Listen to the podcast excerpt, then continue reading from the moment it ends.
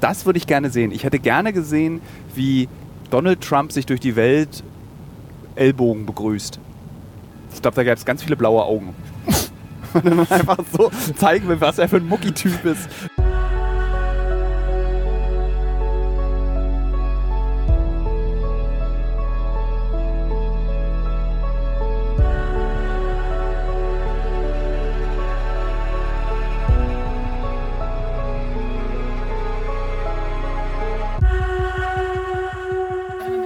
Klingt richtig, richtig gut. So, es geht los. Mit Motortesten, Äh, es Vielleicht geht noch? los. Ja, das, der Motor ist an. Den, das habe ich schon in Erfahrung. Wo ist denn jetzt der Schlüssel? den hast du da. Ja. So, ähm, liebe Hörerinnen, liebe Hörer, herzlich willkommen bei einer neuen Folge des Tilo Mischke Uncovered Podcasts. Äh, der, mein heutiger Gast ist Benjamin. So heiße ich. Ja. Bürgerlich. Und, äh, oh, jetzt beschlägt hier das Auto. Ich, wir sitz, es ist nachts mal wieder, es ist wieder eine Nachtautofahrt, die wir machen müssen und wir nutzen jede Sekunde ähm, Für euch. für uns, äh, um auch einen Podcast aufzuzeichnen. Wir fahren jetzt gerade nach Basel. Nein, wir fahren zum Flughafen Basel, Mulu, Mulu und äh, Freiburg und wir haben uns gerade gefragt, wo eigentlich dieser Flughafen liegt.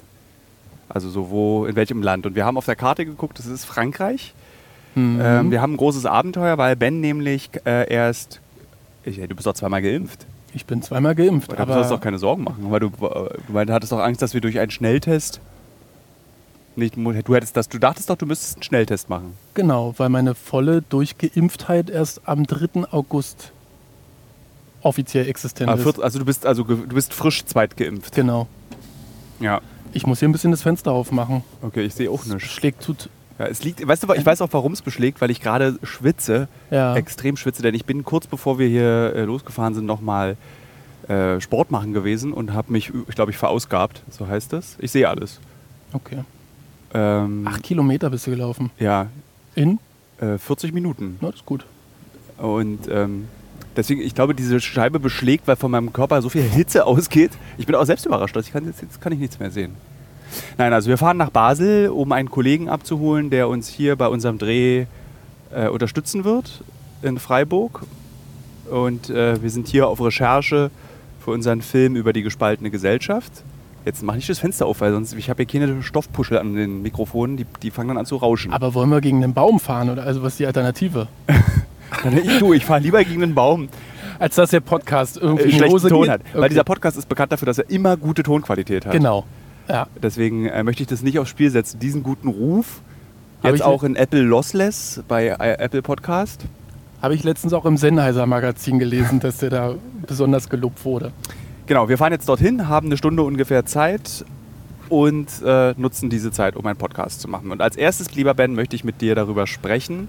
Mhm. Ich hab, jetzt fehlt hier, ich diese Ich kenne die Frage noch nicht. Ja, ich weiß, der, der, das scheiß Ding hier hat nicht die, hat sich nicht gemerkt, wo wir hinwollen. 38 Minuten, 36, los. Los geht's. Oh, kommen wir genau pünktlich an. Nee, da landet Malte ja. Der braucht ja noch einen Moment. Der sitzt bestimmt ganz hinten, in der Mitte, muss als letzter aussteigen. Dann hat Malte hat, glaube ich, der ist dafür bekannt, dass der immer außerordentlich viel Gepäck dabei hat. Das hat er schon bei mir abgeladen. Ich habe das schon in meinem Zimmer. Das hat er extra davor abgegeben. Also, weißt du, so ein Riesenkoffer. Irgendwie mit, Malte hat ja irgendwie auch so extravagante Hobbys. Ich glaube, so ein Bullset hat er immer mit dabei. Es ging eigentlich. Ein paar Hemden waren mit dabei, wo ich mich gewundert habe, dass er Hemden trägt. Ja, ist halt so ein ordentlicher junger Mann, der Mhm. Bull spielt. Mhm. Ich glaube, der, im Herzen ist Malte, glaube ich, auch als Westberliner ist er eigentlich Freiburger. Kennen die Hörerinnen und Hörer eigentlich Malte Nö. schon? Okay. Aber ich weiß, dass es Malte Leute kennt, die diesen Podcast hören und die alles, was wir bis jetzt bis hier besprochen haben, war eine reine Beleidigung für Malte. Aber nur für Insider. Für Malte. Genau. Ja, aber Malte wird auch in diesem Podcast auftauchen äh, irgendwann und dann können die Leute ihn kennenlernen und wissen, wer das ist. Ich mache mal hier ein bisschen die Lüftung runter. Genau. Jetzt können wir auch die Scheibe wieder zumachen, weil sie nicht mehr beschlagen ist. So, die Ja. erste Frage, die ich mit dir besprechen möchte. Mhm. Ben, gibt es einen anbiedernden Händegruß, deiner Meinung nach? Eine anbiedernde Handschütteln. Nein, Okay. gibt es nicht. Händeschütteln ist für mich keine Anbiederung, sondern einfach eine Grundform der Höflichkeit und des menschlichen Naheseins. Wir sind ja hier auf der, unterwegs mit dem Kamerakollegen Michael Gomagata, der Ja. festgestellt hat, dass, äh, also er bewertete dein, also du hast, also ich glaube, du bist, du bist, glaube ich, de, bekannt dafür als der, ähm, der Händeschüttler dieser Firma. Nee, der Händeschüttler, wie nenne ich das jetzt einfach? Ähm, der Händeschüttler der Herzen. Also, äh, du schüttelst einfach von jedem die Hand. Nein, nicht, wenn er es nicht möchte oder sie. Das ist richtig. Also, ich glaube nicht, dass du so ein. Ich bin nicht übergriffig. Also ich muss nicht jedem meine Patschehand irgendwie an den Körper drücken.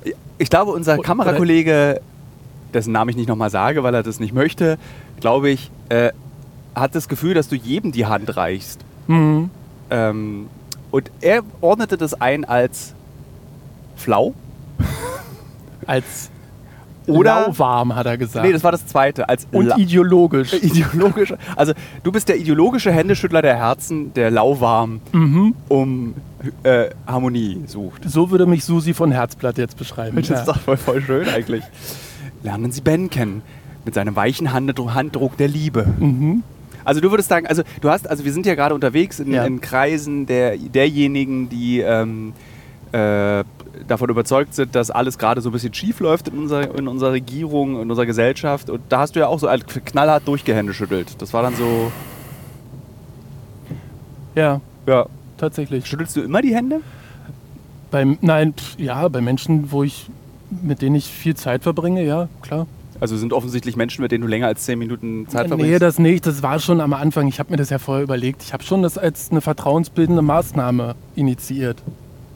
Also ja. es hat schon was damit zu tun, dass sich die Menschen auch einfach wohlfühlen und angenommen fühlen. Und wenn ich mit Menschen auch arbeite oder wenn Menschen halt darauf sehr viel Wert legen und wir haben jetzt mit Menschen sehr zu tun, die, die mit dieser Entfremdung, mit, dieser, mit diesem Abstand und mit diesen ganzen, äh, ganzen Konsequenzen aus den, aus den Hygieneregeln ein großes Problem haben. Und Ja. wenn ich dann irgendwie merke, dass es irgendwie zugänglicher dadurch wird oder dass sie sich angenommen fühlen. Ja, eine, eine, ich muss dich kurz unterbrechen. Ja. Liegt zufällig in der Nähe des Aufnahmegeräts ein Telefon? Das wäre schädlich für die Aufnahme. Kannst Warte du das nochmal mal. kontrollieren? Weil meins habe ich weggelegt. Nicht, dass deins da in der Nähe liegt.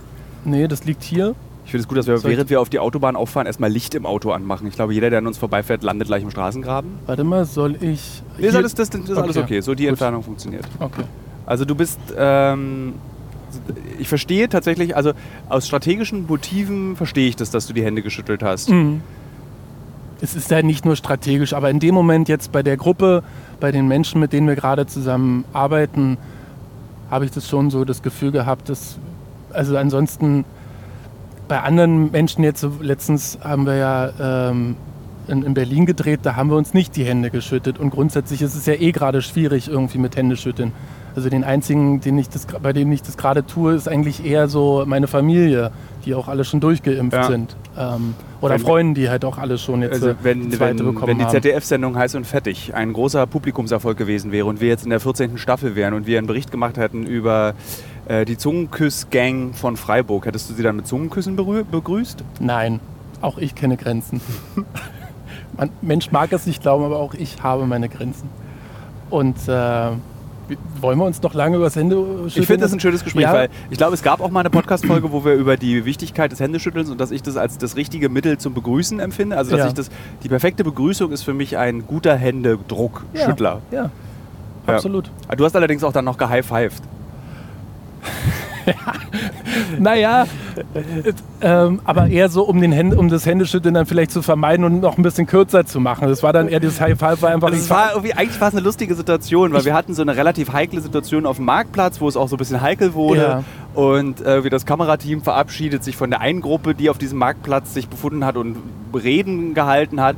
Tschüssi, block, block, block, block. Und hast dann so einmal alle durchgehighfived. Ja, weil die Menschen mir ja auch vertrauen und weil die Menschen ja irgendwie vor unserer Kamera, vor unseren Kameras sind, mit uns äh, Das ist richtig. ihr Ich dachte, Leben du wolltest mit teilen ihnen so ein und Basketballteam gründen. Nee, es hat auch was einfach mit einem Respekt und mit einer, mit einer Wertschätzung zu tun in dem Moment. Und sie Ja. geben uns ihre Zeit, sie geben uns ihre Energie, sie geben auch ihre, ihre Wahrheiten uns preis und, und, und wir dürfen mit ihnen Jetzt zusammen tatsächlich eine Zeit ernste, verbringen und arbeiten. ernste Frage, die Ja. ist gar nicht ironisch und auch gar nicht lustig gemeint. Als Ja. Kameramann, Ja.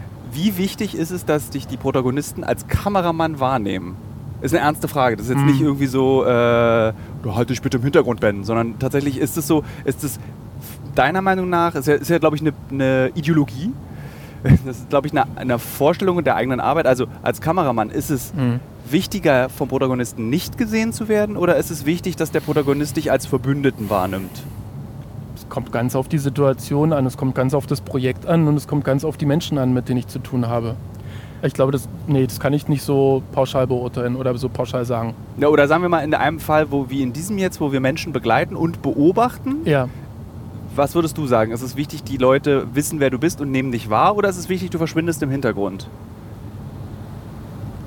auch da gibt es ja beide Situationen. Mal bin ich irgendwie denen ziemlich nah und sie nehmen mich als Kameramensch wahr und manchmal gibt es Situationen, wo ich auch versuche, mich ein bisschen im Hintergrund zu halten, um Bilder zu machen, die vielleicht jetzt nicht Ja. äh, so ähm, Aufmerksamkeit erzeugen sollen in dem Moment, wo ich sie mache. Weil zum Beispiel der stillste Podcast-Gast dieses Podcasts, Michael Theos, ist ja zum Beispiel ein Kameramann, der sich irre zurückhält, ja, aber trotzdem, wenn es dann darum geht, sich eigentlich auch, also wenn jetzt einer der Protagonisten irgendwie auf Toilette muss, würde der mitgehen und den ja Film. Also das der ist, halt so der Sneak Master. Also wirklich. äh, Sneakmaster 5000.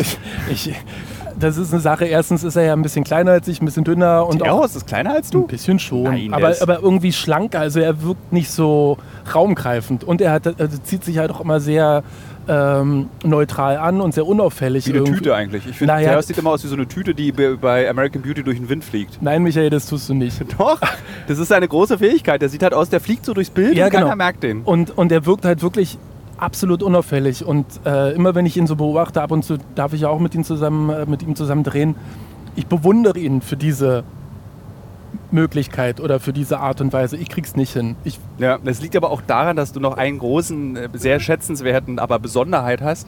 Du schwitzt halt auch erstmal alle Protagonisten so ein. Das ist ja, du bist ja, wenn du dich schüttelst, das ist ja wie so ein Labrador, der aus dem See kommt. Was ich ganz toll finde. Das ist, das ist, äh, da hast du schon wieder auf mein Schwitzen. ne? äh, ein- da habe ich ganz viele Nachrichten zu bekommen. Könnt ihr bitte mehr über Bens Schwitzen reden? Ja. Wurde ich gebeten. Nur weil du so ein Großstadtneurotiker bist, der mit Körperreaktionen. Ey, ich schwitze auch. Guck mal, ich sitze gerade neben dir und schwitze richtig hart. Jetzt schütte dich doch mal wie so ein Bernardiner. Alles nass die Scheibe. Wir müssen die Klimaanlage wieder anmachen. Ich glaube, ich fahre ganz langsam. Ich glaube, wir werden gleich von der Polizei angehalten, weil ich so langsam fahre. Also kurz für die Hörerinnen und Hörer, ich habe noch nie einen Menschen vollgeschwitzt, den ich vor meiner Kamera hatte. Aber viele, die hinter deiner Kamera waren. Das mag sein, aber damit müssen sie dann halt auch einfach leben. Und ich finde ja auch Schwitzen an sich jetzt nicht schlimm. Es ist Wasser mit ein bisschen Salz. Fertig. Muss ich den Übergang jetzt bilden zu diesem. Äh, warte, weil der fährt so ganz komisch. Ich fahre aber 100. Ich, will, warum, ich muss doch nicht schneller als 100 Und fahren. die Scheibe beschlägt schon wieder. Ich fahre mal noch schneller als 100. Ähm, wenn Und- die wüssten, dass wir einen Podcast aufzeichnen. Oh, jetzt macht er auch noch Blinklicht. Was macht er denn da? Irgendwas ist. Er hat ihn, es hat ihn gestört, dass ich 100 fahre und nicht 105. Dabei darf er ja nur 100 fahren. Ja. Ich glaube, dieses Land zerbricht an den Regeln, die es auf diesen Autobahnen gibt. Dann fahr doch jetzt mal 108. Genau, 109. Das ist doch Also ich gut. kann hier mit äh, Automatik fahren. fahren. Mache ich mal. Wie fandest du denn eigentlich diese Dreharbeiten bis jetzt? Also wie, wie nimmst du sie wahr? Was fällt dir auf? Ohne gar viel zu viel zu verraten, was wir drehen, aber Ja. äh, macht es dir Spaß? Es ist ja schon ein recht komplexes und gefühlt irgendwie so ein, so ein unübersichtliches Thema. Diese gespaltene Gesellschaft. Also was nimmst du so wahr? Haben wir schon erzählt, worüber wir drehen, ne? Es ist auf jeden Fall, wir haben im Podcast schon darüber geredet, dass wir einen Film dazu machen über Ach so. gespaltene Gesellschaft. In einem vorherigen, okay. Und wenn, wenn Mhm. jemand irgendwie sich informieren will, kann er auch einfach googeln Mhm. und dann findet man auch raus, dass wir diesen Film gerade machen. Ja. Das war Schweigen? Ja, ich Ja. weiß, dass es eine Frage war. Ich denke darüber gerade nach. Denk, denk, denk, denk. Ich, ich, wie nehme ich die wahr? Ich Also- nehme die als sehr, sehr äh, fordernd wahr. Ich nehme die als äh, sehr. Ich muss mich oftmals sehr zurückhalten. Ich merke, wie ich immer wieder Ja. auch, wenn du mit den Menschen schon eine Stunde diskutiert hast oder äh, wir auch schon mit mehreren Menschen am Tag irgendwie lange und breit über diverse Dinge geredet haben, dass ich dann immer noch Redebedarf hatte oder hab. ja. Ähm, auch die erste Abend, erste Nacht, ähm, dass ich dann noch mal kurz mit ihm irgendwie was sprechen wollte und du dann schon mit den Augen gerollt hast und dachtest so, oh Mann, jetzt ich will einfach nur nach Hause ins Bett. Das war irgendwie kurz nach Also eins die oder so. Gespräche sind auch wirklich sehr lang. Also ich, Ja. wir haben heute zwei Interviews geführt und ich glaube insgesamt haben diese zwei Interviews irgendwie so fünf Stunden gedauert. Ja, fast so vier, also ja. Viereinhalb Stunden ja. oder so. Das ist so, man verbringt auf jeden Fall sehr viel Zeit mit sehr, sehr langen, ausdauernden Gesprächen. Aber weil sie natürlich auch immer wieder dieses Thema so sehr dann auch droppen und weil man sich so oft immer wieder auch um dieses zentrale Thema, mit dem sie sich halt auch zentral Ja. so beschäftigen, ähm, in der Aber da würde mich Zeit, tatsächlich interessieren, also nicht, Mhm. ich habe nicht die Augen gerollt, das stimmt nicht, ich war einfach, glaube ich, nur erschöpft du und wollte müde. los. Ja, Ja, ich weiß. Äh, weil, was, was, was war dein Bedürfnis? Weil letztendlich redest du ja, dann, man redet ja immer wieder über dasselbe und selbst innerhalb eines Gesprächs drehst du dich ja wahnsinnig im Kreis. Also, wo, was war dein Bedürfnis, dann nochmal darüber zu sprechen? Es einfach ihm zu sagen, dass ich es total unangebracht finde, Dritte Reich-Vergleiche zu bringen. Ja, dass ich es einfach falsch finde und dass ich es einfach nicht statthaft finde und dass ich diese Wortklauberei zwischen Vergleich und, und Gleichsetzung einfach be bekloppt finde. Also das habe ich natürlich wortwörtlich nicht gesagt, aber du hast die Hand geschüttelt. nee, das habe ne, Nee, du weil- nicht, ich wollte einen Witz machen. Tschüss! Aber jetzt noch richtig schön ihren feuchten Ben. Und dass ich es halt einfach nicht nachvollziehen kann, warum diese Menschen immer wieder mit diesen, mit diesen Dritte Reich, Judenstern und sonstigen Vergleichen kommen müssen.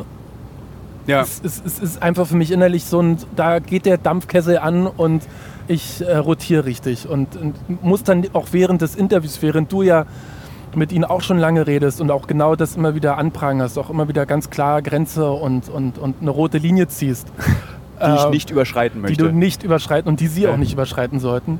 Was mich total fasziniert daran ist immer so, sie, sie, also es wird sich ja oft in vielen Gesprächen, die wir im letzten Jahr geführt haben, wurde sich ja sozusagen verwehrt gegen irgendwie, man möchte nicht in die rechte Ecke gedrückt werden, Genau. egal über welchem Spektrum man sich unterhalten hat. Ja. Aber man selbst wählt dann immer oder oft diesen Vergleich. Ja. Das finde ich so faszinierend. Und das, ist, wirklich gaga. Ja. Und da denke ich mir auch so, na dann, dann bringt doch diese Vergleiche nicht. Dann würde man doch euch auch ein bisschen, vielleicht auch noch einen Ticken ernster nehmen. ja, ich glaube, So. der Höhepunkt dieser ganzen Geschichte war äh, Jana aus Kassel.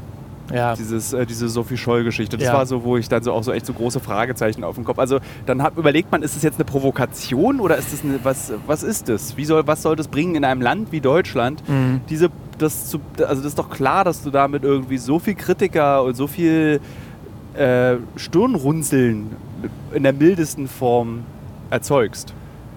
ja es, ist, es ist auf der einen Seite meines Erachtens eine extreme Unreflektiertheit der Situation gegenüber. Es ist aber auf der anderen Seite, ich versuche sie ja auch immer so ein bisschen zu verstehen, wie sie da hinkommen. Und sie begreifen sich ja selber als Widerständler. Ich, wir hören ja immer wieder Ja. dieses Wort Widerstand. Sie sind im Widerstand. Und sie Ich glaube, ich glaube, das ist so, für mich ist das so eine Art Whataboutism in so einer Extremversion. Ja. Also so, du nimmst irgendwie dir was anderes und machst es dir zu eigens oder für deine Argumentation. Was total legitim ist, aber ich finde, man sollte das auch kritisieren dürfen. Erstens das und zweitens ist es ja teilweise so ein wahlloser Eklektizismus, irgendwie freie Linke, Che Guevara. Ich weiß immer nicht, was Eklektizismus na, so bedeutet. zusammengeballert irgendwie, aus allem sich irgendwas rauszuklauben und dann äh, sich da was eigenes, Ja. sein eigenes Süppchen Das fand rauszubauen. ich immer cool, als im Studium irgendwelche Leute gesagt haben, ja, ich finde das sehr eklektisch. Und ich, hm. Ja. und ich habe dann nur genickt, ohne zu wissen, was das eigentlich bedeutet. Ja, das ist zum Beispiel, wenn sie auf der einen Seite machen sie halt einen roten Stern, nennen sich Freie Linke, dann nehmen sie Che Guevara und auf der anderen Seite haben sie dann noch irgendwie äh, Stauffenberg und Sophie Scholl und, und das alles irgendwie zusammen in, in einer ganz komischen, kruden Mischung. Und dann vergleichen sie sich vielleicht noch mit, ähm, mit Anne Frank. Ah, da habe ich mal ein lustiges Buch So. gelesen in den 90ern. Ich habe vergessen, der Autor ist ganz berühmt in Deutschland. Der hat ein Buch geschrieben über diese Remix-Culture, Mhm. dass wir im 21. Jahrhundert nur noch, das, nur noch im Remix leben. Also alles, was wir erleben, ist einfach eine Neuzusammensetzung. Samplen, ja. Sam gesampelt. Also das kannst du auf Musik beziehen, auf Filme, Mhm. auf ähm, gegenwärtige Ereignisse. Das ist alles einfach immer nur noch ein Sample von schon Geschehenem ist. Das ist interessant. Ja, Also eigentlich belegt, belegt es so ein bisschen das, was wir gerade erleben, weil tatsächlich ist, glaube ich, das Schwierige, wenn du dich äh, diesen Gräb, zwischen den Gräben bewegst. Du hast immer, du kriegst immer so ein Versatzstücke von so viel Mhm. erzählt. Mhm. Von so, so unterschiedlichsten Meinungen, die sich vermischen, die äh, Ansichten, wissenschaftliche Fakten, gemischt mit Gefühlen, gemischt mit irgendwie Tatsachen. Das ist sowieso ganz kompliziert, Mhm. äh, dem zu folgen. Ja, weil es absolut inkohärent ist und weil es sich meistens schon nach dem zweiten oder dritten Satz schon in sich widerspricht. Ja. Und weil sie dann, auch wenn sie irgendwie sagen, sie haben ein Problem damit oder ein Problem damit und du konkret nachfragst, was ist denn dein Problem damit? Nach zwei Sätzen merken sie schon, eigentlich ist es nur ein Gefühl. Und sie können es gar nicht wirklich sachlich, argumentativ, rational begründen, sondern es ist immer so ein Unwohlsein. Also eigentlich alle Gespräche, die wir beide seit fünf Jahren miteinander führen. Also wir beide sind ja eigentlich, wenn wir diskutieren, also da ist keiner von uns beide besser oder schlechter als der andere, aber wenn wir so uns mal so richtig eingehakt haben ineinander, wird das ja auch sehr unsachlich und immer so. Nee, nee, nee, nee. Na, weil du Recht haben willst. Du Aber willst du ja ja nicht auch. diskutieren, du willst ja Recht Du, haben. du doch auch. Nee, ich will gerne mit dir drüber reden und eine gemeinsame Lösung finden. Ähm, Nein, ähm, Ja, ich, ich glaube, will auch Recht haben, aber ich weiß, dass ich auch nicht Recht habe. Also Warum will man eigentlich, also will grundsätzlich, nicht Recht nee, haben. also grundsätzlich, Ja. warum ist das eigentlich so ein geiles Gefühl, Recht zu haben? Grundsätzlich, also jetzt ich- nicht auf uns beide bezogen. Es ist Ja. schon geil, wenn du irgendwie weißt, du hast Recht. Warum ist das so für Menschen so wichtig, Recht zu haben? Also ich sag mal, ich kann jetzt erstmal nur von mir reden, oder ich sollte erst erstmal nur von mir reden, ich will jetzt gar nichts allgemein sagen. Ich hatte das Gefühl mal ganz, ganz krass, also so zwischen 20 und 30 wollte ich immer recht haben, ich wollte immer aus Diskussionen herausgehen, ich bin der Sieger, ich habe den anderen überzeugt oder ich habe den anderen mit meinen Argumenten irgendwie nieder, niedergerungen oder alleine gegen fünf Leute diskutiert, irgendwie nur um zu sagen am Ende, ey, ich habe sie alle geschafft. Und irgendwie so mittlerweile habe ich es nicht mehr. Also irgendwie, ich hatte genau das Gleiche. irgendwie Ich hatte auch, ich war, ich war so rechthaberisch, so ein Naseweiß. Nee, das Ja. ist glaube ich ein falsches Wort. naja, so Besserwisser, Besserwisser- Schlaubi-Schlumpf, Warum wollten wir beide das so? Anerkennung. Aber eigentlich haben wir ja Leute vergrault damit. Ja, aber das für uns, also für mich selber war es immer, ich will den anderen zeigen, dass ich ihnen überlegen bin. Das kann ich aus, aus heutiger Perspektive sagen. Und mittlerweile habe ich das Gefühl nicht mehr, irgendwie Menschen abzuwerten oder aufzuwerten oder mich irgendwie äh, ja, in irgendeine, in irgendeine Level, ein Level zu ihnen zu bringen, sondern ich versuche halt einfach mit ihnen auf Augenhöhe zu sein und auch immer zu wissen, dass ich niemals komplett recht haben werde. Das geht einfach gar nicht. Sondern Ja. es ist immer nur ein, wie soll ich sagen, mittlerweile ist, mir eine ja, mittlerweile ist mir eine Frage, eine Frage wertvoller als zehn Antworten. Wie So, viel Lebenszeit man mit solchen beknackten Diskussionen irgendwie in seinem Leben verbracht hat, wo eigentlich man wusste, man weiß nicht genug, aber man Ja. tat so, als hätte man genug Wissen dazu. Ja. So aufschneiderisch. Mhm. Ja, absolut. Aber ich glaube, das ist halt auch, zumindest kann ich das sagen, ist meine Form des Erwachsenwerdens gewesen. Oder des charakterlichen Reifens. Wie reifen diejenigen, die nicht widersprechen? Sind die schon reifer dann? Also die nicht das als Mechanismus haben, des Erwachsenswerden, dass wenn sie Diskussionen einfach immer recht haben wollen. Also wo also bei uns beiden ist es offensichtlich das Ding gewesen, dass man an seiner eigenen rechthaberischen Art arbeitet und sie verändert. Und Ja. ich meine, ich gelte immer noch, glaube ich, in Kreisen als rechthaberisch, aber ich glaube, es ist wirklich erheblich weniger als früher. Ist es. Kann ich, kann ich wirklich so sagen. Wir kennen uns jetzt auch schon ein bisschen. Ja, so zwei, drei Wochen. Ja, genau. Bonn. Nee, wie heißt du nochmal? Böhm. äh, aber das ist so, äh, stimmt, wir beide, wir kommen, ja- wir, wir kommen ja auch immer weniger, geraten wir aneinander. Mhm. Also es sei denn, wir drehen 14 Tage miteinander, dann kommen wir mal wieder aneinander. Aber sind- dann auch erst am letzten Tag auf dem Flughafen BER äh, bei der Zollkontrolle. Fresse, Ben. Hab ich reicht ihn gekriegt. äh, Hab ich ihn gekriegt. Äh, aber, so das, aber das ist ja, glaube ich, erträglich. Aber dieses so, das ist, äh, ist eigentlich interessant, dass es zum Teil, dass es dazugehört zur Erwachsenwerdung. Und ich frage mich ernsthaft, was Mhm. sind die anderen Konflikte, die jeder Mensch mit sich austrägt und an denen er reift? Was gibt's noch? Also was kann man beobachten? Was kann ich beobachten? Ähm, mit sich selbst klarkommen ist, glaube ich, ganz, ganz wichtig. Ja. Also, wie wir jetzt auch wieder festgestellt haben, dass bestimmte Menschen sehr viel auf sich selbst beziehen und sehr, immer einen sehr egozentrischen, ähm, neudeutsch, narzisstischen äh, Das finde ich Affekt haben und kurz so bei. Narzissmus. Ich kenne Ja. mich damit nicht aus und ich bin auch, wie gesagt, kein, kein Psychologe. Also jetzt ein kleines Trigger-Warning. Wir reden jetzt über äh, Narzissmus. Ähm, warum gibt es, das ist so krass, ich habe das Gefühl, es gibt dieses Wort Narzissmus, Ja. taucht plötzlich super, also Mhm. So wie vor einem Dreivierteljahr oder vor einem Jahr das Wort toxische Beziehung, Ja. toxische Männlichkeit so krass oft auftauchte und Mhm. als beschreibendes, also als Adjektiv verwendet wurde, toxisch, etwas ist toxisch, Mhm. ist jetzt gerade dieses Narzissmus. Super viele Leute sind plötzlich Narzissten, narzisstisch, haben narzisstische Störungen, Ja. sind irgendwie liegen auf dem narzisstischen Spektrum. Ja, müssen sich von ihrem narzisstischen Freund trennen, der eine toxische Beziehung mit ihnen führt, sowas. Wo kommt es her, dass plötzlich, Oder Freundin, ich finde es so spannend. aber oftmals sind es Männer, die als Narzissten bezeichnet werden. Hm. Da hat die Emanzipation noch nicht Ich so richtig Einzug gehalten. Ich, nee, ich habe bei Spiegel Online einen Artikel gerade gelesen über Ja. narzisstische Mütter. Ja. Also wie schwierig das ist, wenn Mütter narzisstisch sind und wie schwierig das dann eben ist für die Kinder. Ah, das war ein Bezahlbeitrag, deswegen hatte ich ihn nicht lesen können, aber ich habe es gesehen, dass ja, ja, das war sehr interessant. Mhm. Also so das, was, was, wie groß die Arbeit einer einzelnen, eines Kindes ist, dann im Erwachsenenalter Mhm. über die narzisstische Mutter, die einen nie wirklich geliebt hat, weil sie sich nur selbst lieben kann, Mhm. ähm, hinwegzukommen. Warte, Du musst jetzt mal kurz reden, weil ich bin schlecht in Wir Ausfahrten. fahren nehmen. jetzt gleich runter. Ähm, Wir fahren tatsächlich Richtung Lyon. Ja, genau. Wir sind gleich in Frankreich. Also Ja. nicht wundern, liebe Hörerinnen und Hörer, wenn wir gleich Französisch reden, weil. Bonsoir. Hattest Das du Französisch? Dann, ja, ich hatte vier Jahre Französisch in meiner äh, Sek 1. Und? Aber ich war damals irgendwie doof und Ich glaub, die Lehrerin hat die, die Sprache uns nicht so nicht so nahe bringen können. Und ich war so jugendlich doof und habe irgendwie es dann noch Ich in der 10. fast Klasse jeder abgewählt. bereut mittlerweile, dass er sich nicht um die Sprache, die er in der Schule als zweite oder Drittsprache hatte, gekümmert hat. Was kannst du noch? Je m'appelle Ben? Ja, und Arthur et un perroquet. Was heißt das? Arthur ist ein Papagei. Das war der erste Satz in unserem Französischbuch in der siebten Klasse. Vier Jahre Französisch. Ersten Satz habe ich mir gemerkt. Ja, ansonsten, ich verstehe so ein bisschen was, aber es ist echt, also lesen geht noch ganz gut. Also ich hatte ja auch irgendwie lange Latein und da gibt es ja auch viele Überschneidungen mit bestimmten Ich dachte, du Sachen. erzählst mir jetzt was von den französischen Schriftzeichen. Die sind ja anders. Das ist ja wie. Chinesisch. Ja, genau. man- Nein, aber ich würde gerne sehr viel mehr Französisch sprechen können und verstehen können und lesen können. Ich kann es leider nicht und ärgere mich. Was ich habe mich da mal sehr geärgert. Aber wir waren ja eigentlich noch bei Narzissmus.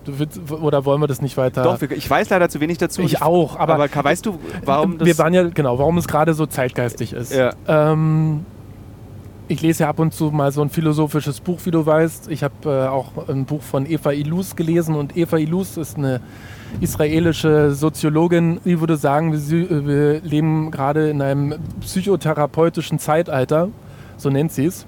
Ähm, und dass wir mit psychopathologischen Begriffen, Warte, warte. ja, Wir fahren gerade über den Rhein. Das finde ich irgendwie schön. aber da ist ganz viel Industrie und es sieht irgendwie komisch der Rhein aus. ist doch eigentlich der, der urdeutscheste Traumafluss, oder? Da sprichst du jetzt äh, den Ist nicht der Rhein irgendwie auch irgendwie Die- Nibelungenlied dachte und, am Rhein, ja, und ja. Äh, irgendwie, Rheingold. Ja, so ähm, Reinheitsgebot. Rheinmetall. äh, äh, äh, äh, jetzt Ja. mir nicht mehr ein. Reinlichkeit. Liebe Hörerinnen und Hörer, wenn euch noch was zu Rhein einfällt, schreibt es doch bitte, die. Kommis unten. Unser äh, Call to Action für heute Abend. äh, genau, also so, du warst stehen geblieben bei Eva Illus, ja. Ja. Und was mir halt sehr oft auffällt und auch im Freundeskreis, ist, dass viele Leute solche psychologischen Begriffe benutzen, um andere Menschen zu charakterisieren. Was ich falsch finde, weil es gibt ja da diese, erstens diese Regel, Laien sollten keine Diagnosen stellen, sollten sich auch mit diesen Begrifflichkeiten zurückhalten.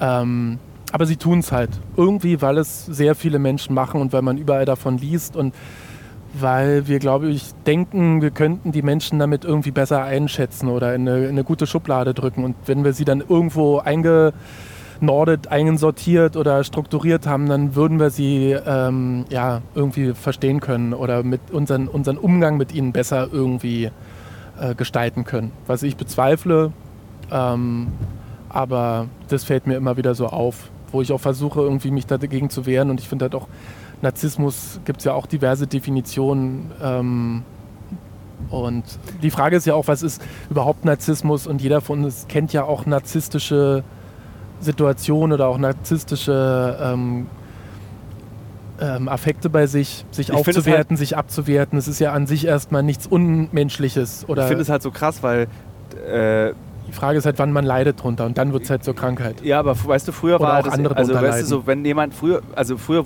waren dann so Narzissten eben sowas wirklich krankhaftes Ja. und heute bist, sind halt ganz schnell ganz viele Leute plötzlich einfach Narzissten. Na, durch oder? Trump ist es natürlich extrem gekommen, weil Trump ja immer so fälschlicherweise von Man Manfred Lütz, Psycho Psychotherapeut, hat letztens gesagt, dass äh, Trump fälschlicherweise immer als Narzisst bezeichnet wird.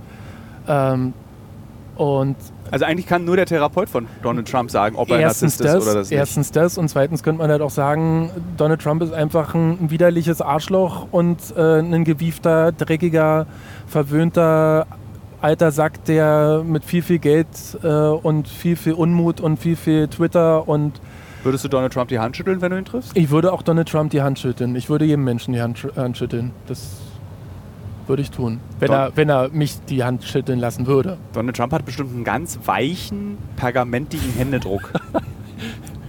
Und man Wirklich? findet, glaube ich, immer so eine Pommes. Wenn man, immer wenn man ihm die Hand schüttelt, hat man noch so eine Pommes irgendwie, die ja dann irgendwie aus dem Ärmel fällt oder so. Er soll ja recht kleine Finger haben und kleine, eine Ja, kleine ich glaub- Hand ich haben. glaube, das war ja er so, das hat, da hat er ja richtig schlimm darauf reagiert, als, als Das war- der Vorwurf war. Das, deswegen hat er doch irgendwie die halbe Welt über den Tisch gezogen beim Begrüßen am Anfang Ja, seines genau. Amtsantritts. Und richtig fest gemangelt. Aber ich glaube trotzdem, dass das nur so aussah. Mhm. In Wirklichkeit fühlt sich das, glaube ich, an wie so, kennst du das, wenn man als Kind so medizinische Handschuhe aufgeblasen hat und dann so Händedrücken damit geübt hat? So stelle ich mir den Händeschlag von Trump vor. So ein kreatives Spiel habe ich nicht gespielt. Nee? Ich Achso, du meinst so einen Ärmel rein oder wie? Ja. Ja, ja, okay. Ja, das Genau, dann gemacht. hast du so ja, eine ja, Gummihand okay. und dann Dachchen Ja, und, dann okay. so, und dann hast du so Talkumpulver an der Hand und dann ist es so ganz weich und ein bisschen von dem Atemluft auch so ganz warm. Und so stelle ich mir den Händedruck von Donald Trump vor. Wenn jemand weiß von euch Hörerinnen und Hörern, wie sich der Nicht zu viele Call to Actions, Ach so, sonst ja, ach so, kommt durcheinander. Also, Ach so, äh, Verzeihung. stell dir die Kommentare dann darunter vor.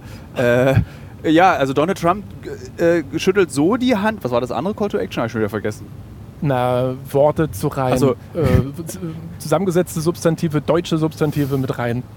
Ich finde es lustig, wie du Deutsch betonst. Na, weil du ja den Rhein als den deutschen Das. Schicksalsfluss bezeichnest. Traumafluss. hast. Traumafluss, stimmt. Verzeihung. Also du würdest Donald Trump auch die Hände schütteln. Selbstverständlich. Ich glaube, ich würde Donald Trump auch die Hand schütteln. Ich würde jedem Menschen auf dieser Erde die Hand schütteln. Ich überlege er- gerade, wem ich nicht die Hand schütteln würde. Ich glaube,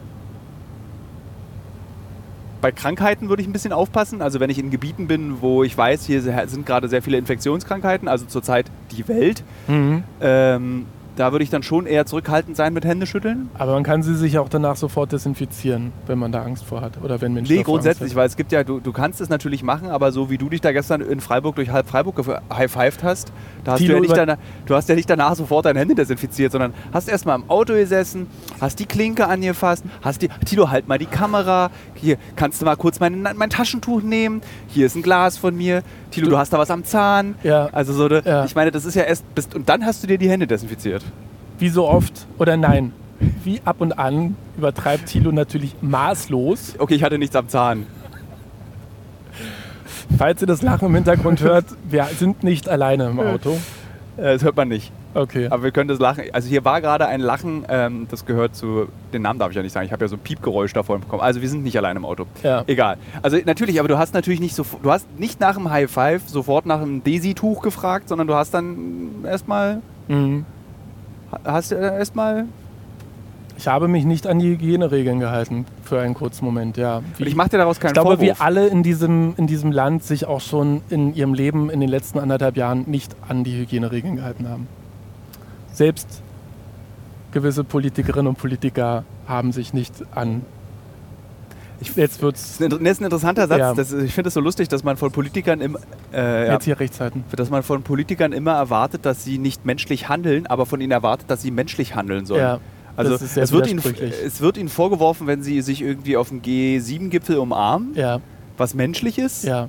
Und dann wird ihnen aber auch gleichzeitig vorgeworfen, sie seien nicht menschlich. Aber wenn sie menschlich sind, wird es ihnen auch Ja, vorgeworfen. es ist sehr opportun. Ach, ich glaube, ich habe keinen Bock, Politiker zu sein. Überhaupt nicht.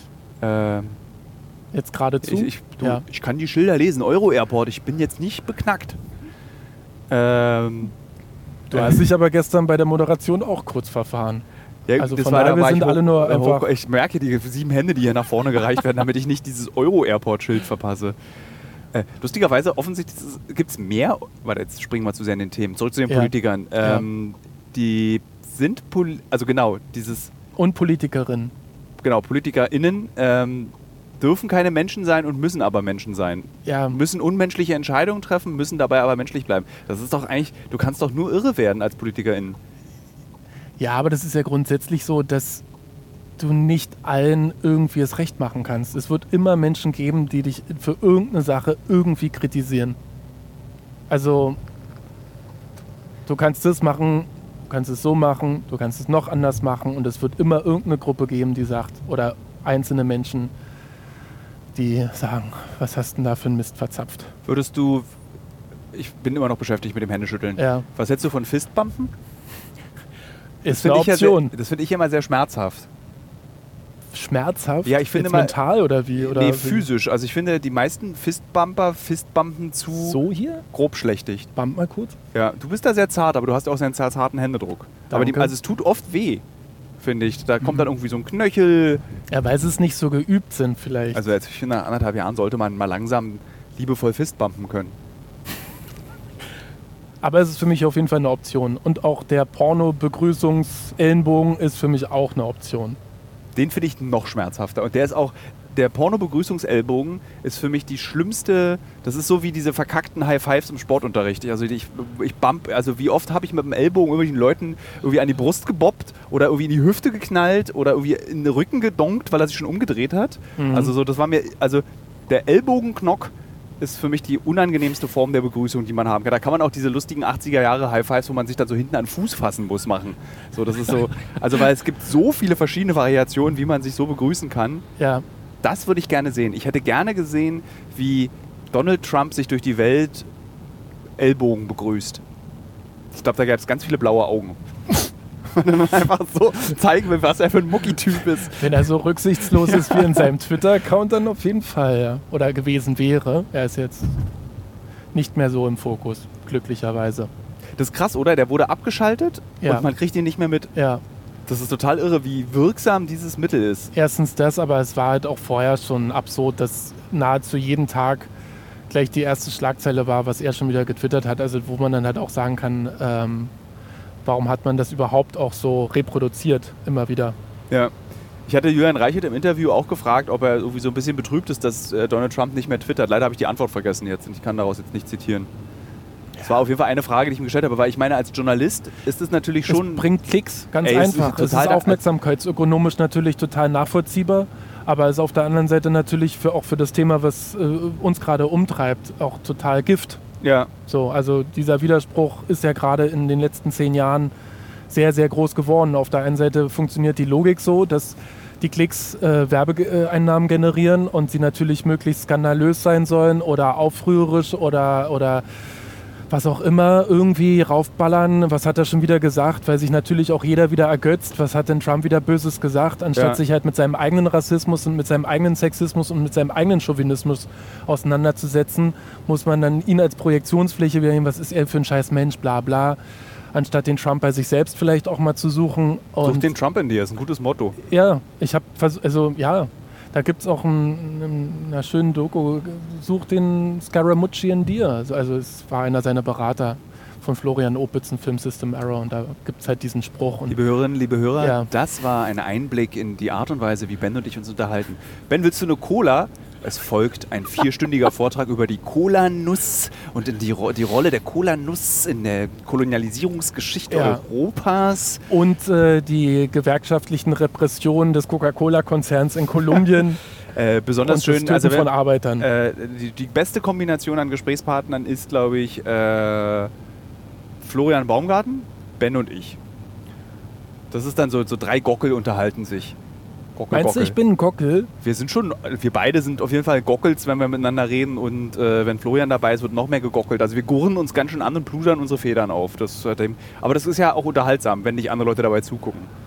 Aber auch das ist sehr viel weniger geworden. Also Ja. mit, mit Flo und Wir sind auch langsam alt, also wir können auch nicht mehr unsere Federn so richtig aufstellen. Das ist, klappt ja alles nicht mehr so richtig dann. Ja, wir, wir- wir spannen das Rad und irgendwie wirkt es nicht mehr so. Ja. Oder es soll auch nicht mehr so. Also ich habe also ich hab diesen Impuls nur noch sehr, sehr selten. Man hat auch neue Impulse. Also zum Beispiel, du hast dich jetzt auch entschieden für die bald Ü40 Hobbys Triathlon.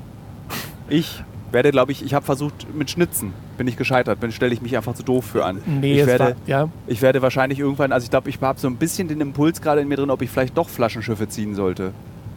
das wäre, glaube ich, eine ganz tolle Beschäftigung für dich. Ja, ich glaube das. du hast ja früher auch Modell, Modelle gebaut, Ja. oder? Ich habe das ja auch gemacht. Ich habe auch Flugzeuge, Schiffe, Hubschrauber und so gebastelt.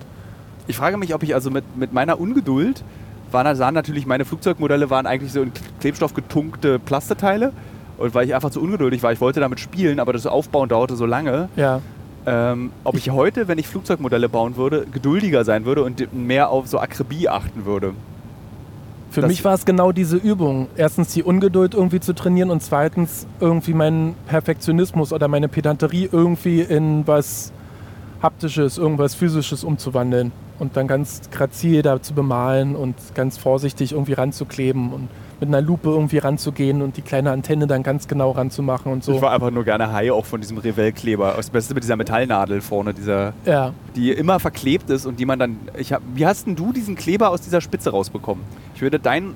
Also jetzt für ich habe die Kneifzange, äh, ich- das wurde immer Stück für Stück Ja. kürzer, weil ich die Ja. Kneifzange Ich von meinem genau- Papa genommen habe. macht man das so oder gibt es da noch einen anderen Trick? Hauchen oder sowas? Weil ich habe auch immer, immer einfach ein Stück Metall abgeschnitten von, diesem, Ja. von dieser Kleberspritze. Na, oder mein Papa hatte dann irgendwie so Lösungsmittel. Der ist ja Chemiker und der hatte dann immer irgendwelche geilen Wässerchen und dann haben wir das vorne vielleicht noch so abgetupfelt oder so, wenn das ging. Aber wenn es richtig verkrustet war und so ein bisschen tiefer, dann haben wir einfach, habe ich es einfach abgeschnitten. Oder gerade die Flüssigkeit vom Papa nicht da war. Mein Vater war auch Modellbauer. Aber der Was hat, hat der gebastelt? nur zivile Flug Luftfahrt. Ah ja. Der fand Militärflugzeuge doof. Und auch Militär grundsätzlich fand er jetzt nicht so doll. Mhm. Äh, und hat dann wirklich so dann, also in zu seiner Sammlung gehört dann irgendwie so eine schöne Antonov Mhm. Oder irgendwie so eine Ilyushin oder also es waren eher die osteuropäischen Flugzeuge. Ich habe ja als Feedback im Übrigen bekommen zu diesem Podcast nicht mehr so viele DDR-Geschichten. Ich werde mich daran halten. Ich hab Von wie vielen Menschen hast du dieses Feedback bekommen? Viele. Also ja. hab, es ist richtig krass. Ich, ich habe ja, ich habe nur geschrieben, gibt es Anmerkungen für die Zukunft unseres Podcasts, was man noch so machen könnte. Es war allerdings auch nur eine Person, die geschrieben hat, weniger DDR-Geschichten. Äh, es gab aber auch sehr viele, die gesagt haben, äh, bitte mehr DDR-Geschichten. Ähm, ich glaube, man muss sich da irgendwie. Und es sind dann Menschen, die im amerikanischen Sektor groß geworden sind, oder wie? Das habe ich jetzt nicht. Das ist einseitig die Kommunikation. Ich habe gefragt und habe die Antwort bekommen, habe aber dann nicht mehr auf die Antwort Okay. nochmal geantwortet. Okay. Nee, es gab irgendwie sehr, es gab wie gesagt auch den Wunsch, das hatte ich dir erzählt, dass Ben soll mal wieder in den Podcast kommen. Diesem Wunsch sind wir jetzt gefolgt. Ja. Und Ja. ich fand es total Mhm. interessant ähm, zu sehen, was so die, Leu die Erwartungshaltung der Leute an diesem Podcast ist und ähm, was sie von, also wozu sie diesen Podcast hören. Mhm. Äh, also viele hören den zum Beispiel irgendwie, also zum Beispiel sowas, was wir beide gerade machen, gilt dann in dieser Kategorie Laber-Podcast. Aber ich habe ja im letzten Jahr auch sehr, sehr viele inhaltliche Podcasts Ja. gemacht. Und ähm, da schrieben dann eben, ich glaube, da landet gerade Malte im Übrigen. Müsste passen. Ah, nee, bist schon ein bisschen. Der ist schon gelandet. ah, ja. Doch, nee, gerade. 22,57. Ah, ja. Könnte sein. Ich glaube, das könnte Malte sein. Der pöbelt ja wahrscheinlich sehr viel als Westberliner.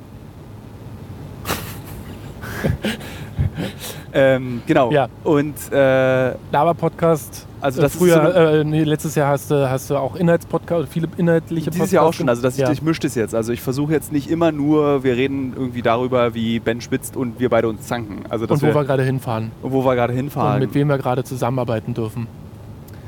Und, äh, was, und was den Leuten tatsächlich fehlt, und das kam wirklich sehr oft, diese von, von aus dem Ausland. Mhm. Also zum Beispiel schrieben ganz viele, dass diese Juarez-Folge mit dem Deutschen, mit dem ich in Juarez gesprochen habe, hat ihnen total gefallen. Und davon wollen, das gab es ja früher öfter. Und das möchten, soll wieder öfter kommen. Aber dann habe ich, da habe ich tatsächlich dann noch geschrieben, öffentlich, es geht halt gerade einfach sehr schwer. Mhm. So, und äh, Freiburg ist für mich als Berliner eine sehr exotische Stadt. Aber ich glaube für die meisten nicht so exotisch, dass man sagt, ich rede jetzt mal mit einem Freiburger, wie es ist, in Freiburg zu leben. Na, oder mit einem Berliner oder einer Berlinerin, die nach Freiburg gezogen sind. Oder gezogen ist. Das Das wäre auch noch eine Option. Gibt's nicht. Das kann es nicht geben. Es gibt nur den einen Weg. Alle wollen nach ich, Ich Berlin. zitiere meine Oma, man wird in Berlin geboren und man stirbt auch gefälligst in Berlin. Nee, es gibt natürlich bestimmt Freiburger in Berlin, aber das wäre, glaube ich, das ja so ein krasser Du Local-Podcast. meinst Berliner in Freiburg, so ja, rum war's. Genau. Ja. Also ich glaube jetzt, so, wie ist es eigentlich für dich als Berliner in Freiburg? Gibt es hier eigentlich Döner? Also so, so stelle ich mir dann den Podcast vor. Der Informationsgehalt ist auch eher gering. Na, wie unser einer Protagonist heute gesagt hat, es hat so einen tollen Döner in Berlin gegessen. Hat den besten Döner seines Lebens in Berlin gegessen. Das fand ich auch toll. Da haben wir dann, glaube ich, oder ich habe dann, glaube ich, gesagt, ja, das ist das Einzige, was wir können. Wenn wir was können, dann ist es ein Döner. Ja. Obwohl ich schon lange keinen Döner mehr gegessen habe in Berlin. Ich esse ja eh keinen Döner mehr, aber Du isst Wöhner, ne? Wöhner, genau. Oder ein Falafel im Brot. Aber jetzt labern Das wir gerade so ein bisschen sind, rum. ja, ich merke es auch gerade, aber Ja. das sind ganz lustige fünf Minuten. Weil seit, seit irgendwie zehn Minuten steht da fünf Minuten. Jetzt Ja. steht vier Minuten da. hm. Aber ich mache irgendwie, ich glaube, alles Du machst richtig. nichts falsch. Ja. Richtung Ball, Ballet Mulhouse. Ja, weil, Blotzheim du, du hattest ja vier Jahre Französisch, bitte wo fahren wir? Ball Mulhouse. Und Mulhouse. Blotzheim. Und Plotzheim. Das ist, glaube ich, so, das ist, dieser Flughafen ist so, das Sinnbild Europas. Ah, das ist doch hier ein Accent circonflex, also so ein, so ein Du hattest Dächlein. Französisch, Ja, ich ja. hatte Russisch. Accent aigu, Accent grave und Accent circonflex, wenn es so. und So ein dann Dach. Ball. Ja, genau. Und Ball Mulhouse. Ich lese die ganze Zeit nur Millhaus. Wahrscheinlich werden jetzt französischsprachige Hörerinnen und Hörer sich grämen und die Hände in die Haare packen. Was macht er da eigentlich für. Spricht er da komisch aus? Aber das war jetzt mein. Wir können ja noch mal, Maximum. lass uns doch nochmal, wir, Ja. wir sind ja auch bald da, lass uns doch nochmal konzentrieren. Ja, Ähm, gerne. Es ist aber auch schon nachts um elf. Also wir haben heute auch schon einen langen Tag. Ja, es ist, glaube ich, das, ich bin so gesprächstechnisch befinde ich mich gerade in Stunde neun oder so in einem flüssigen Gespräch. Allerdings bist du, das Gespräch mit dir fällt mir durchaus leichter. Danke. Ich weiß jetzt nicht, ob man sich dafür bedanken muss. Gib mir, schüttel mir lieber die Hand. Es war auch eher so ein ideologisches, ideologisches Höflichkeitsdingens und Anbiederung. Und so ein lauwarmer Versuch ähm, zu reagieren. Schwimmen fällt mir gerade ein. Wollen Müssen wir wir beide machen. morgen schwimmen gehen? Müssen wir machen. Ja. Ja, Was ist denn eigentlich mit deinem, du, also du hast dich ja auch, also du warst in meiner Wahrnehmung schon immer sehr sportlich. danke. Ja, Äh, ja, ja. Das nicht, muss man sich jetzt nicht für bedanken. Ja, ich nehme mich jetzt nicht so als sportlich wahr, aber ich mache, ja, kann sein. Ja, Äh, also ja, kannst dich auch bedanken. ja. Also wenn ich zum Beispiel gesagt hätte, ich finde, du bist ein Olympionik, dann hättest du. cool, danke. Aber zum Beispiel, wenn du Treppen hochrennen kannst, würde ich auch sagen, bist du sportlich. Und ich würde sagen, du kannst Treppen hochrennen, oder? Ja, ich muss es ja sein. Ich habe ja einen physisch, äh, physischen Beruf oder einen sehr anspruchsvollen Beruf. Äh, warum machst du so viel Sport gerade? Weil ich es brauche. Also, weil es mir einfach gut tut. Also sowohl mental als auch körperlich, weil ich einfach für solche Tage wie heute ähm, vorbereitet sein möchte. Und weil es irgendwie mehr wird. Ich merke, dass es äh, immer mehr wird. Ich habe ja mit Laufen irgendwie angefangen und dann durch dich auch irgendwie das Schwimmen für mich wieder entdeckt. Ähm, und sonst spiele ich auch Basketball, Tauche, Tischtennis und jetzt habe ich irgendwie für mich Fahrradfahrer, äh, Fahrradfahren entdeckt, so noch als zusätzliches Dingens. Weil so bekannte Kumpels, Freunde um mich herum irgendwie auch jetzt Fahrrad für sich entdeckt haben und irgendwie ist es so ein schönes Ding, die Welt zu entdecken. Ist nochmal so eine ganz neue Perspektive. Ich stelle mir gerade vor, wie wir beide im Erzgebirge groß geworden wären und würd, wir würden das gleiche Gespräch führen und würdest sagen, ja, ich habe jetzt Langlauf für mich entdeckt und mit Gewehren schießen. Ich bin jetzt Biathlet. Und irgendwie mag ich es mich hart zu verausgaben und ich merke immer mehr, wie sehr ich es mag, ähm, an meine physischen Grenzen ranzukommen und dabei dann zu merken, wie sehr man sie oder wie sehr ich sie, besser gesagt, äh, mit, mit einfach mit Willen so über, überschreiten kann. Und das reizt mich. Und Ist das so ein das- Altersding? Also weil ich das ja auch habe. Das ist immer mehr geworden. Ich, das hat, also Deswegen. Jetzt, ich bin 37, ich meinte ja letztens Spaß, ich bereite mich jetzt auf meine Midlife-Crisis vor. Aber irgendwie ist es so ein. Naja, es ist natürlich jetzt auch durch den Beruf, also dass ich gemerkt, weiß ich nicht, zum Beispiel, als wir vor ein paar Jahren in Indonesien waren, ähm, 2018 war das, glaube ich, ja. war ich so übelst fertig. Ich war richtig im Arsch danach. Richtig fertig, richtig im Sack. Und ähm, habe da dann auch gesagt, ich muss mehr machen, ich muss mehr für meinen Körper machen, noch mehr, noch mehr laufen gehen, noch mehr ähm, irgendwie trainieren, dass ich halt für solche Situationen einfach gerüstet bin, vorbereitet bin, wie ein Fußballer, wie eine Fußballerin, die einfach ihr oder ja, wie ein Sportler, wie eine Sportlerin, die einfach ihren Körper pflegen, aufrechterhalten, einfach ähm, da sein für, für den Wettkampf. Und letztendlich ist das dann hier, was wir gerade machen, ist dann so eine Art Wettkampf. So einfach da sein. Es beeindruckt mich auch wirklich, dies, diese neuen Kameras, die wir haben, die sind auch echt sauschwer. Ja. Es beeindruckt, ich finde das wirklich ernsthaft, also wie sagt man, hochachtungsvoll, nee, achtungs, nee, also beeindruckend, wie ihr diese Dinger den ganzen Tag schleppt. Und dann meistens noch ein Rucksack dazu. Ein Oder noch Rucksack ein Stativ. Und oder dann irgendwie daraus irgendwie so, und dann auch noch irgendwie ohne Zitterhand äh, dann irgendwie Aufnahmen macht. Ja, es gibt schon Momente, wo ich manchmal ganz schön zittere. Und da will ich halt noch mehr hinkommen, dass ich sage, ich versuche noch ruhiger zu, zu werden. Ich versuche noch mehr meinen Körper im Griff zu haben, damit ich mich dann auch konzentrationsmäßig, also vom Kopf her, weil wir halt ja auch inhaltlich sehr anspruchsvolle Dinge machen, wo wir dann schnell Entscheidungen treffen müssen, äh, noch mehr, weniger mit meinem Körper zu, zu, zu den zu spüren oder mit dem irgendwie in äh, irgendwie in Konflikt zu sein, noch mehr halt einfach zu sagen, jetzt bin ich auch im Moment mental so, dass ich dann sage, jetzt treffe ich die Entscheidung, die die Ich stelle mir beste gerade ist. vor, wie, so, wie du jetzt so in den nächsten vier Jahren einfach so ein ultimatives, krasses Sporttraining machst und dann kommt die FX15. Die FX15 ist so groß wie ein iPhone. Genau. Du kannst dann irgendwie so mit so, mit so einem Halsgurt, irgendwie könntest du es einfach bedienen, hast dann aber irgendwie Muckis wie Hulk.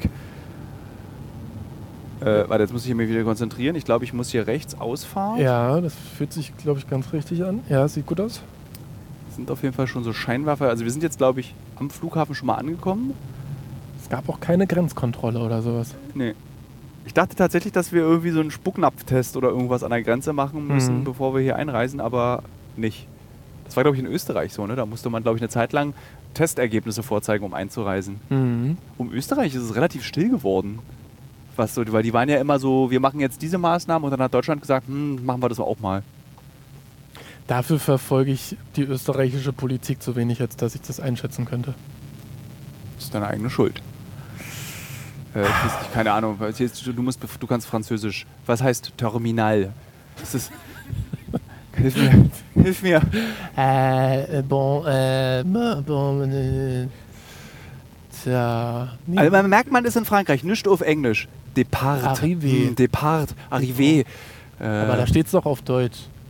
Unten drunter. Ach so, Ankunft. Also Ankunft. Ja, da müssen wir hin.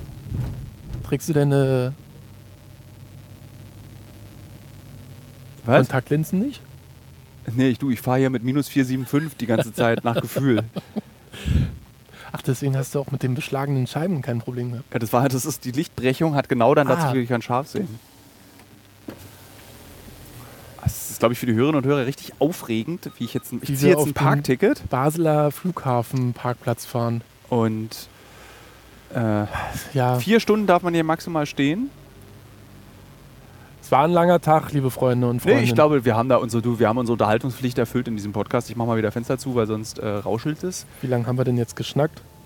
Man soll nicht im Podcast sagen, wie lange man geredet so, hat. Das ist die Verzeihung. oberste Lektion Nummer eins. Nicht Hände schütteln im Podcast, nicht sagen, Ist wie ja lange erst, man schon aufgenommen hat. Wie lange haben wir schon aufgenommen? ist jetzt erst mein fünfter, 50 Minuten. Also eigentlich haben wir unsere Oder Pflicht, vierter, keine Ahnung. Wir haben Irgend unsere sowas. Pflicht erfüllt. Sechster, irgendwie. Äh, hier ist, was ist denn hier los? Das ist ja richtig voll.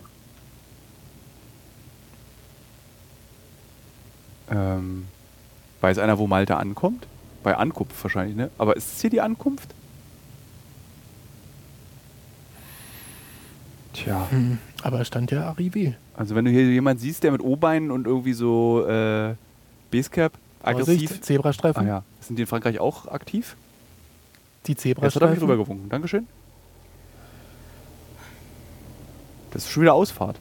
Gut, dann müssen wir, glaube ich, Malte mal Bescheid sagen, dass er Ja. zu diesem Parkplatz kommen soll. Ihr könntet ja auch mal aufhören, ne? Ja. Könnten wir langsam machen. Ja. Ja, dann parke ich, beende diesen Podcast und äh, jeder, und achso, ja, natürlich folgt jetzt auch gleich wieder hierauf eine neue Kolumne, die ich vorlesen werde. Das kann ich schon mal sagen. Und äh, vielen Dank fürs Hören. Vielen Dank, dass du mitgemacht hast, Ben. Ich danke dir. Tschüss. Ich finde, das Piepen sollten wir noch den Leuten so ein bisschen geben.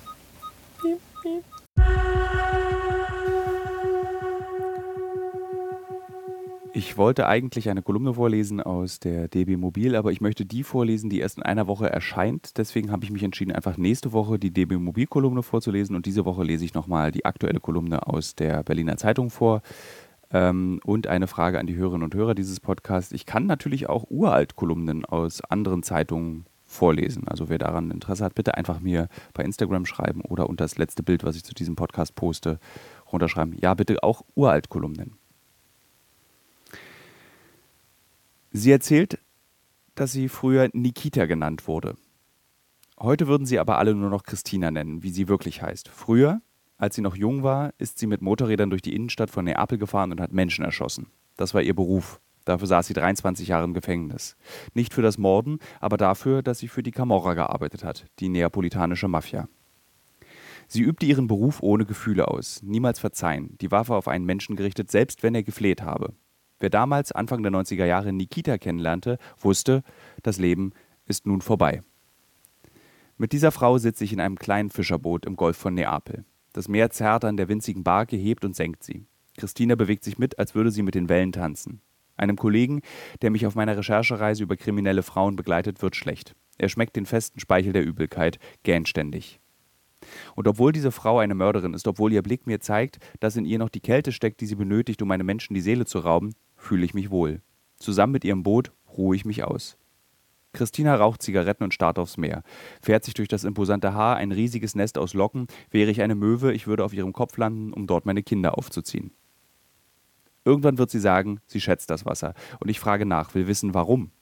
Dann lächelt sie, drückt die Zigarette auf dem Holz des Bootes aus, schnipst sie nicht ins Wasser. Ich mag das Meer, weil Fische keine Fragen stellen.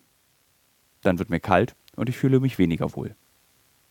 Im Rahmen meiner Arbeit reise ich nicht selten in sichtbare Krisengebiete wie Syrien, Afghanistan oder den Irak. Aber viel öfter bereise ich die Krisengebiete, die uns alle umgeben.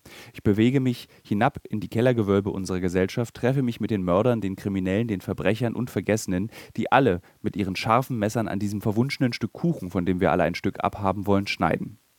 In den letzten Jahren habe ich gelernt, diese Menschen bekommen immer das größte Stück. Und jedes Mal, wenn ich nach Berlin zurückkomme und mit der U2 fahre, um mich zu beruhigen, frage ich mich, in welcher Welt lebe ich eigentlich?